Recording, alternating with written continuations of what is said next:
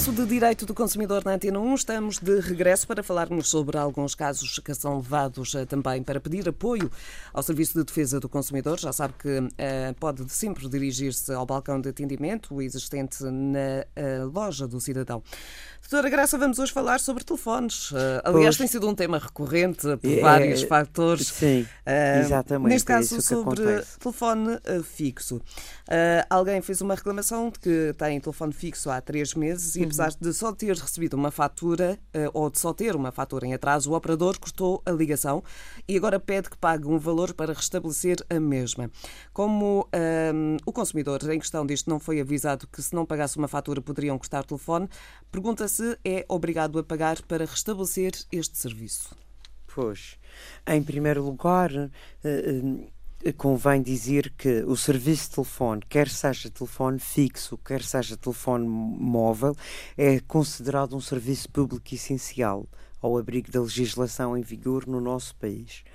Portanto, para além de outros direitos que existem, como por exemplo o direito à qualidade do serviço, o consumidor também tem um direito que é sagrado, que é o de ser advertido por escrito com a antecedência mínima de 10 dias, é o que a legislação refere, antes de ser de, de, de, do serviço ser suspenso. Portanto, tem de receber sempre por escrito para que não haja confusão, para que não haja uh, uh, mau, mal entendimento uh, por parte de, do, do consumidor. Ele terá de receber essa advertência por escrito e antes 10 dias, pelo menos, antes de lhe cortarem esse serviço.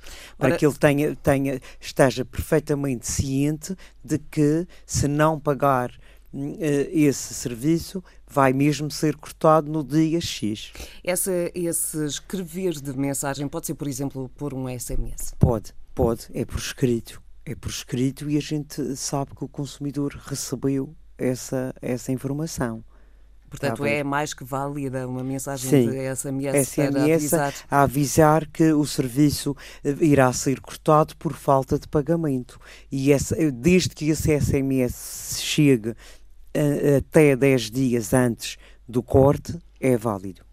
Ora, neste caso, a, a, grande reclamação acaba por incidir sobre o pagamento uh, de um valor para Sim. restabelecer o serviço dado pois, uh, mas é isso que, acontece, que, só, eh, que só tinha uma, uma fatura em atraso e que não lhe foi, uh, que não foi avisada.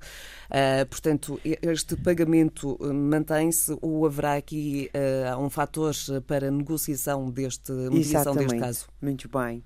E é isso que nós temos sentido que está a acontecer. Se é um consumidor que é pela primeira vez, portanto, é notificado, notificado. primeira vez. Ou é uma, a primeira vez que não paga, um, eles normalmente tendem a ou baixar o custo do valor para repor o serviço ou até a perdoar.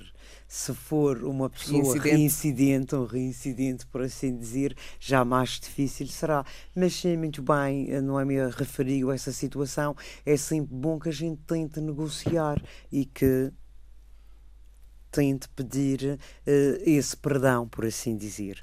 Uh, nestes uh, estes casos têm sido mais frequentes nos últimos tempos? Tem acontecido, infelizmente, e julgo que talvez por, por pela crise que estamos a atravessar, por toda esta conjuntura, temos sentido que há situações de que as pessoas deixam passar os prazos de pagamento e depois acontece-lhes esta situação. Portanto, base das é bases, as pessoas têm aqui que, que uh, perceber que, caso não tenha sido advertido, ou seja, não tenha recebido a tal mensagem pois. escrita ou uma carta a avisar uh, que o serviço seria suspenso, uh, portanto, neste caso não é obrigado a pagar um valor para reativar o serviço.